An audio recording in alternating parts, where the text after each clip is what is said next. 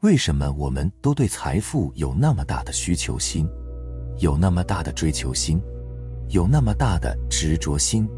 大家都想去追求财富。一谈到财富这个主题，几乎大部分人都是兴致勃勃，表现出浓厚的兴趣。那么，我们追求财富的目的是什么？其实，我们追求财富的目的不是为了仅仅追求财富。而是追求财富背后的安全感，我们就是由于有了一个恐惧、不安全、心不安这样的一个状态，所以我们需要靠财富去找到我们的安全感。但现实是，哪怕财富找到了，安全感也还是找不到。也许暂时会有一些安全感，立马安全感就会丢掉。同样是恐惧。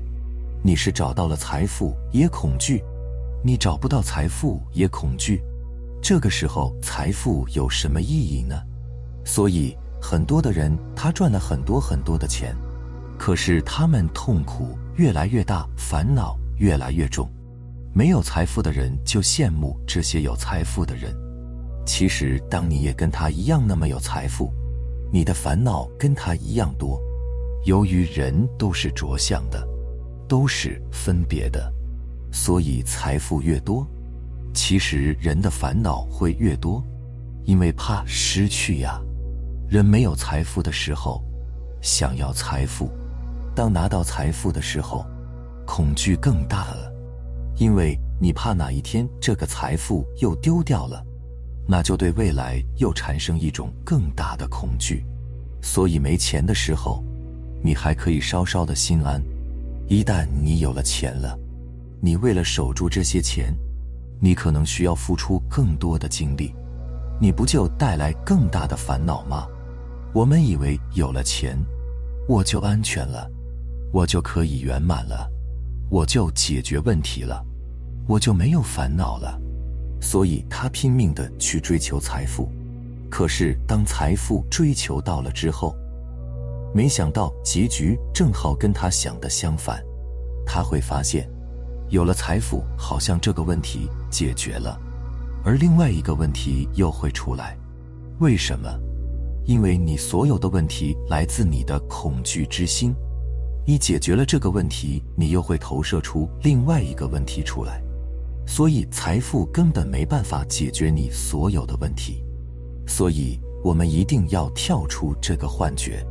当你追求到了财富，你的人生仍就是不圆满，因为所有的问题来自于你的匮乏恐惧和分离感。你去看很多的有钱人，他们虽然财富没有问题，好像是想买什么都可以不眨眼睛去买，但是他们的健康、他们的关系及他们其他的问题都层出不穷，所以人生还是不圆满。那是因为，由于我们没有找到解决根本问题的根。其实，我们要回到心上去，回到你的内在去解决恐惧、匮乏、分离的这样一个感觉，以及这样的一个信念。你把这些东西改变了，外面它自然投射出一个圆满的世界来。追求财富，它只是一个相，在相背后一定有一个驱动力。让大家都去追求财富，而不是追求其他的。所以，我们不要再向上去找方法，而要回到心上。在追求财富的这人当中，我们大概分为以下几种。第一种人呢，是没有钱的人。所谓没有钱的人，就是吃了上顿没下顿，他们的基本的需求都得不到满足，一日三餐可能都没有着落。第二种人呢是负债的人，他们追求财富是为了还债。我们先分析一下，第一种人他想要钱是想满足他的基本的生活需求，如果没有钱，他的生命得不到保障，所以他背后有一个深深的恐惧，没有钱活不下去，所以他是对生命的一种苛求，一种渴望，对生命延续的一种渴望。对身体需求的一种渴望，它是满足他的生命的最基本的需求，所以他内在是有一种深深的恐惧的驱动力，也就是一种生存恐惧的压力。那么第二种人，负债的人，无论他负债多少，当然负的债越多，他的压力越大。就负债的人的心里都承受着巨大的压力，他们当下很恐惧，他们对未来更加的恐惧，他们担心债务会越来越多，他们担心旧债未了又添新债，所以他们对财富的执着、追求、欲望更加的强烈。这背后还是一种恐惧，这种恐惧也是基于生存的恐惧。因为他极度没有安全感，怕被人追债，怕自己受到伤害，怕自己吃官司。第三种人，就是普普通通的民众，他既不是很多钱，也不是没有钱，他一天三顿还是有保障，他能保证最基本的生活的需求。这样一种人，他也是想要去追求钱财，那么他追求钱财的目的。是想让自己的生活过得更好，你再去探索他的内心。这种普通的人，他跟周围的人会有一个比较。他虽然不担心自己没有饭吃，但是他更担心的是自己没有尊严。他要活得更有尊严，他要活得更有品质。所以，普通的民众想改变自己的命运，想挤入有钱人的行列。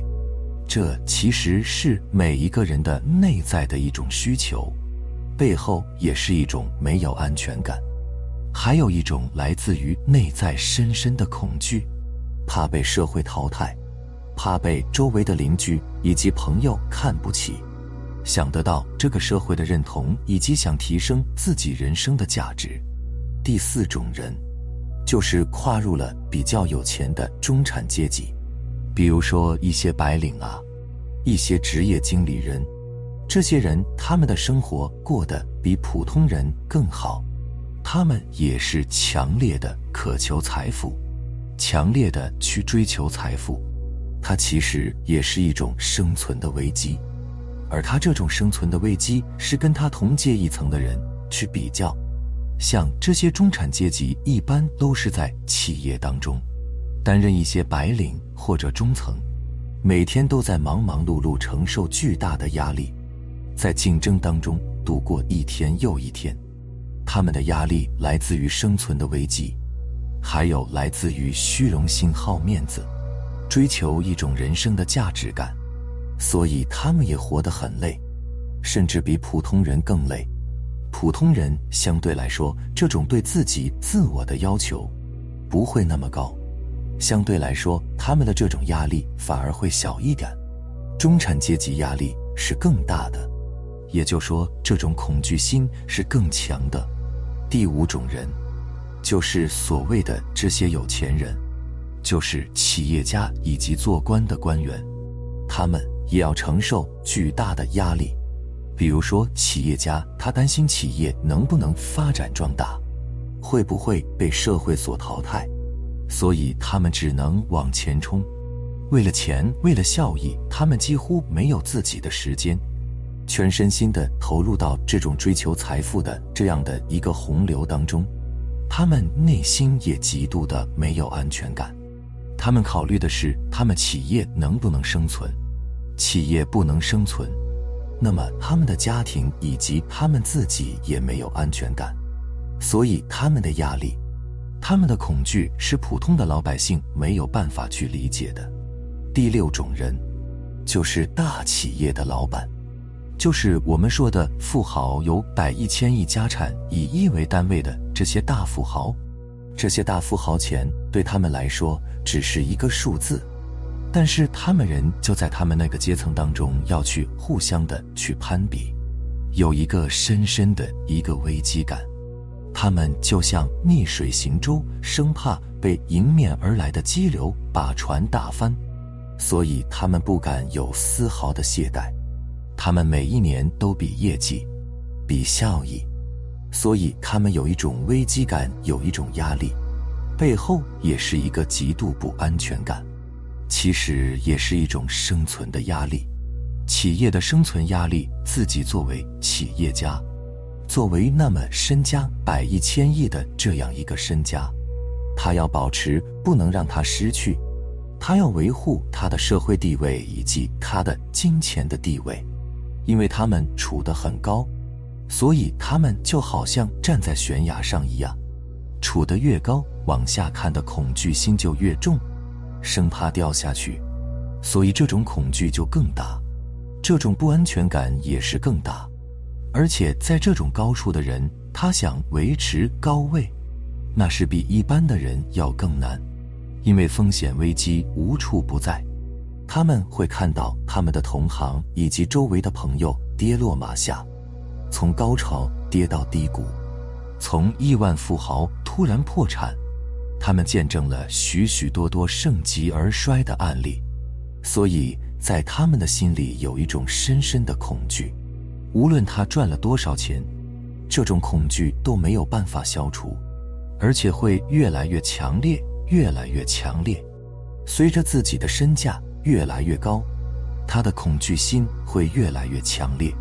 通过我们这样的一个分析，大家就会明白，我们之所以去追求财富，是因为背后有一种深深的恐惧感、不安全感。以及一种匮乏感，这些不安全感、恐惧感、匮乏感，它跟钱的多跟少没有关系，甚至钱越多，恐惧感、匮乏感越重。通过这样的分析，我们就会发现，穷人去羡慕富人，但其实富人的恐惧感和匮乏感，以及他们承受的压力比穷人更大，他们活得更痛苦、更烦恼。你会发现。所有的风光都是表面的，而内心都是处在极度的危机、恐惧、压力、痛苦、烦恼之中。我们会发现，我们在追求财富的路上，实际上有一个非常大的误区。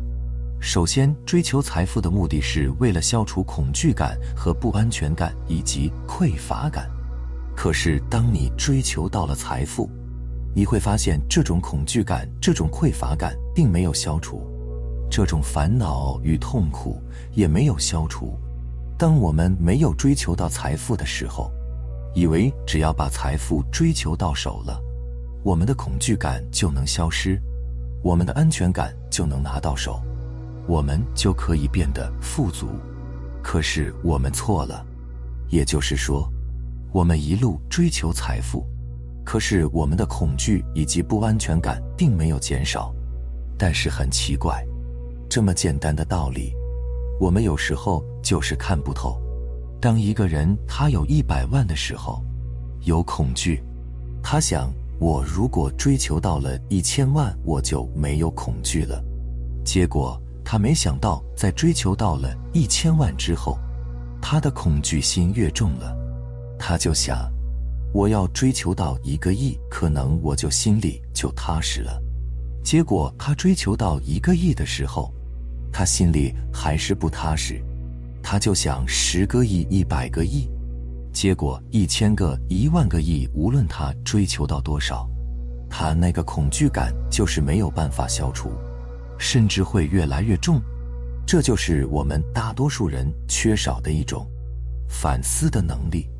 他没有办法看到，所以他就只能是一直往前冲。你会发现，人追求财富的欲望没有止境。我们现在物质非常的丰富，可是人的恐惧心、不安全感、不信任感越来越强烈，人跟人之间的关系更难相处。大家都是穷人的时候，大家还很好相处，就好像一家人一样的。一旦富起来，大家的隔阂就越来越重，因为什么？就是由于这个不安全感和恐惧感、匮乏感越来越强了。通过这样的分析，我们就可以得出一个结论，就是基于恐惧、匮乏去追求财富的这个行为，没有任何的意义，没有任何的价值，它就像是在追寻一个五颜六色的肥皂泡一样。当你追求到了它，实际上没有任何的价值，解决不了你任何的问题，唯一满足的就是肉体的需要。它满足不了你心灵的需要，它满足不了你心灵的追求宁静快乐的感觉。而我们要快乐，必须有一个富足感，有一个安全感，我们的心必须安下来。可是你追求财富没有办法让你的心安下来，你心安不下来，你一定会有个恐惧感出来，你活的就不自在。这个时候，钱就成为一个负担。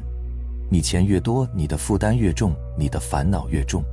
如果是这样的话，你去追求财富有什么意义呢？为什么这么多人还要拼命的去追求财富呢？为什么看不到财富背后的真相呢？为什么不去追求消除你内在的恐惧感、匮乏感和极度的安全感，而要去追求财富呢？这是一个非常悲哀和遗憾的地方，看不到真相，大家都追求财富，他也追求财富，就是一个随大流羊群效应。很少有人会通过智慧看到这现象背后的真相，从而选择一条属于自己的路，而不是人云亦云，以为大部分人都去做的事情就是正确的事。他们没有想到。其实，真理、真相、智慧，往往掌握在少数人的手里。我们明明知道，财富其实带不给我们自由，它给不了我们安全，也给不了我们幸福，也给不了我们快乐。相反，可能他们会把我们仅有的一点点幸福感、快乐感和安全感给拿走。可是，我们还是要一如既往，还是要蜂拥而至。就像飞蛾投火一样的去追求财富，那么当我讲到这里的时候，也许有朋友会问：既然你说追求财富没有任何的意义和价值，甚至还会带来更大的恐惧，那么是不是就不要去追求财富了呢？那我想告诉我们有缘的朋友，不是说不要去追求财富，不是说不要去跟财富打交道，而是换一种方式。因为如果你不换方式、不换背景、不换思路，这个财富带给你的永远都是你不愿意见到的烦恼与痛苦。我们要从解决我们内在的恐惧、匮乏这个点入手。我们为什么会有恐惧感和匮乏感？就是由于我们有一个分离感。所谓的分离感，就是我们本来是一个整体。那为什么会产生分离呢？大家要注意，这里，这是个非常关键的一个核心，也就是说，我们的本来面目就是一个整体。如果我们一直待在整体里边，我们其实没有办法体验到整体的感觉，所以我们必须首先要分离出来，也就是说，我们要体验到我们的本来面目，整体感。你必须首先要去体验一下个体分离感。只有你体验到了个体的分离感，你才知道整体的合一感是怎么回事。有一句话我们一定要记住：如果没有对比，就没有体验。从这样的一个话语当中，大家就可以明白，为什么太极要生阴阳。因为太极如果不生阴阳，它待在那个整体的圆满感里边，实际上反而没有办法体验到这种圆满。只有它分出阴阳，分出个体，这个时候你体验个体，体验阴阳，你才能够体验到你的圆满。个体的存在，分离的存在，匮乏的存在，恐惧的存在，都是为了我们能够找到、能够体验到我们本来的合一感、富足感和圆满感。我这样说，大家能不能听明白？如果你能够听明白，你就能够知道为什么在我们生活的世界，会呈现各种各样的状态，而且所有的状态都是基于分离、恐惧、匮乏的这三大要素。这三大要素，它之所以从自信里出来，它的目的就是为了体验这种感觉之后，再回去体验我们本自具足的合一、自在以及丰盛的感觉。道德经里有一句话叫做：“天下皆知美之为美，思恶已，也就是告诉我们，天下之所有善有美好的东西，那是由于有恶的东西，有邪的东西。这个恶，这个邪，它的目的，就是为了衬托这个美，这个善的。所以，这个邪，这个恶，它本身也是为美、为圆满、为好、为善而存在的。他们俩是一体两面。为什么一直以来我们不明白这个道理呢？以为真的有一个恶，有一个善，以为真的有一个好的东西，有一个不好的东西。其实一切东西都是从自信当中幻化出来的，哪有不好呢？哪一个东西不好呢？哪一个东西不圆满呢？但是这个道理，当我们处在二元对立的时候，不会让你明白。它一定会让你陷在这个好与坏、美与丑的游戏当中，因为你要先要体验它。当你体验的差不多了，它才会让你明白好跟坏、美跟丑、善跟恶，它们本来都是一体的，没有任何的差别，它们只是整体圆满的一部分。这个时候，你才能够真正的去明白真相。当你明白这个真相之后，你就可以轻轻的从二元对立里面出来。所以这个道理就在这里，而且这个道理是谁让你明白的呢？是你自己让自己明白。大家也许会以为是我在跟大家做分享，其实站在你的角度，我是谁呢？我不过是你自己创造出来的。其实这样的一个见地见解，你早就知道，你的真我早就知道，但是他先不让你明白，时机成熟了，他会通过你的缘起和投射，创造出一个我，然后通过我又给你把这个道理讲出来。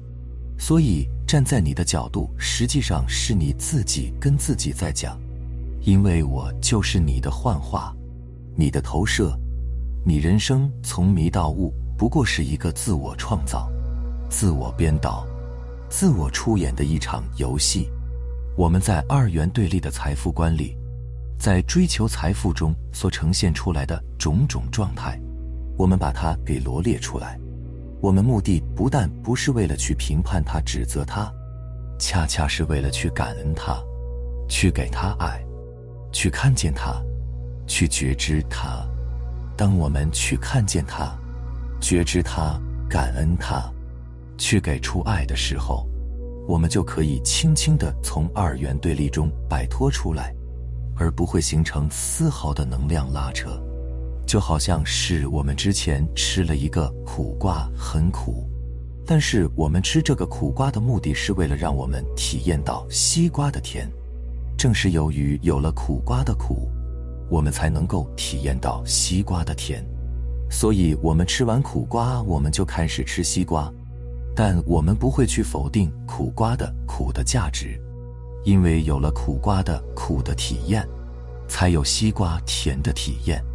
所以，我们要对苦瓜说：“我感恩你，我爱你。”这个时候，你就能够尝到西瓜的甜的味道了。这是一个辩证法。我们在演戏的时候，有一个好人，有一个坏人，而且这个坏人演的非常的逼真，十恶不赦。但我们要知道，这个坏人之所以演的那么逼真，演的那么毒，他的目的是什么？他的目的是为了衬托这个善人，那衬托这个好人，他们俩是一体的。这个就是我们自信真我的一个妙用。好人跟坏人都代表导演，坏人说什么听导演的，好人说什么也是听导演的，是不是？好人坏人都是一个人呐，所以好人坏人加起来才是圆满具足的一个人。也就是说，我们甜酸苦辣加起来才是人生的味道，才是本自具足、本自圆满的人生。圆满是什么味道都有，而不是单单只有一个味。所以，我们现在体验了抓取财富的恐惧匮乏，这是圆满的一部分，这属于阴阳当中的阴，那么接下来我们体验阳，当我们体验阳了，又体验到阴了，我们才是真正的本自具足的。听完上面的分享，我相信大家都会明白了。也就是说，我们面临现在当下的那个状态，我们其实是没有任何必要去焦虑、去恐惧，我们的心就可以松了。为什么？当我们听到这个道理的时候，表示我们离摆脱二元对立不远了。否则，因缘不会让你明白这个道理的。你一旦你明白这个道理，你才能真正的知道你的真实的身份。是什么？这个时候，你的心就可以慢慢的安下来，你就可以远离恐惧，远离颠倒梦想。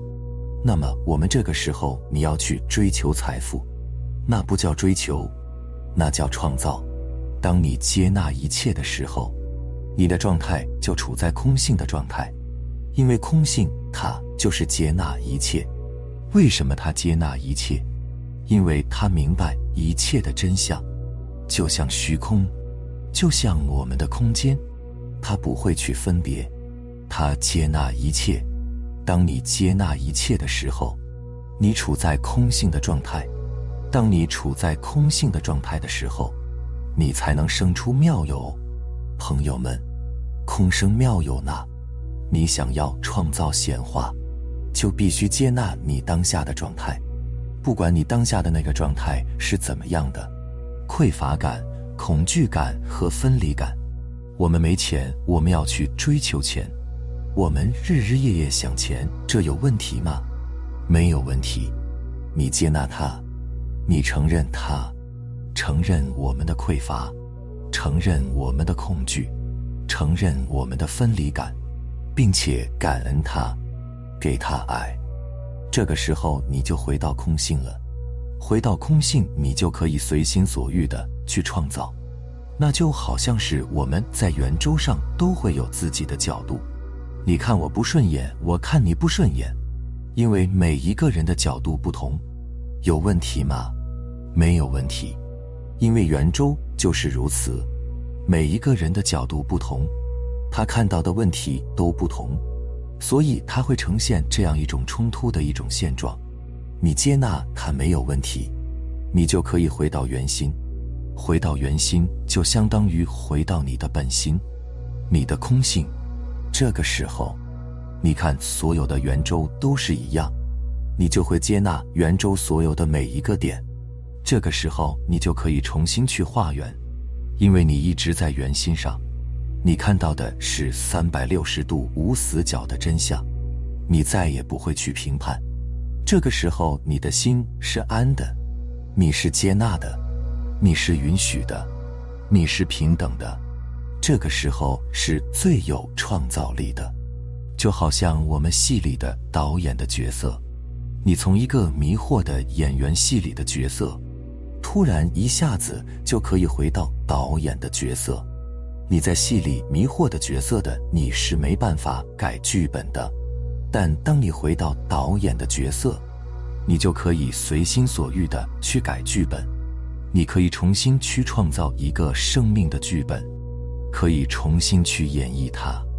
你之前是匮乏的追求财富，而我现在可以创造一个新的剧本，让自己变得丰盛富足、富有创造力，去创造一个新的财富游戏。在这样一个新的财富游戏版本当中，我们面对财富，我们是游刃有余。我们想要创造多少财富都可以，而且我们不会对它贪着，因为你自己能够创造的东西，你不可能会对它升起贪心。就好像空气一样的，空气随时你都可以呼吸到，你会去贪空气吗？你不会去贪空气。你会要搞很多空气存起来存在家里吗？根本就不会，因为你只要想要空气，想要呼吸，随随时时刻刻空气都会来到你的身边，呼吸到你的肺里。这个时候，你完全对空气没有恐惧，你对空气是完全没有贪心的。我们不需要去存钱，我们对财富没有任何的恐惧感。我们只要需要财富的时候，财富就会来到。我们内在没有任何的担忧，认为我能不能创造这个财富，能不能挣到钱呢？他完全没有这些对未来的担忧，就像呼吸空气，你会担心未来没有空气了，未来会不会影响我的呼吸啊？未来会不会满足不了我的需求啊？你会有吗？没有。我们要的是这个感觉，朋友们，我们要的不是好不容易赚点钱，就死死的抱在怀里，一点都不愿意给别人。生怕别人偷走抢走，也不愿布施给别人，吝啬的不得了，小气的不得了。相反，我们会慷慨的布施，我们会慷慨的施予天下所有的人。为什么？我能随时创造。跟大家讲这样的一个故事：有一次，一个村落里面闹饥荒，观音菩萨知道了。他就带着一个小小的米袋，去给村里的那些老百姓派米。他这个米袋很小，然后他派完一家又一家，派完一家又一家，这个村落里几千人、几千个家庭，他都派完了。可是他那个米袋子的米还是满满的，为什么？就是由于观音菩萨他是处在空性的状态，处在一种慈悲接纳。无条件的接纳，无条件的慈悲，无条件的爱，同体大悲这样的一个状态，所以他能生出妙有来，空生妙有。不要说一个村落的人了，甚至宇宙所有的人，他都能让他满足，就是这个道理。我们追求财富的自由，就是想要去追求观音菩萨的这种境界。我们跟观音菩萨，跟所有的一切的佛，哪有本质的区别呢？没有本质的区别，他可以做到，我们也是可以做到的。我们都是从那个自信当中，五极生太极，太极生阴阳，阴阳再生我们的个体，都是从那里来的。我们每一个人，所有的圣人也好，凡夫也好。各种各样的形形色色的人，都是从那个无极到太极，再到阴阳，再到这个个体。我们只需循着原路回家。所以，菩萨们、佛陀们能做的事情，我们都可以做。佛陀他在出生的时候一落地走了七步，然后指着天上说：“天上天下唯我独尊。”说的是什么？说的就是我们每一个人都是天上天下唯我独尊。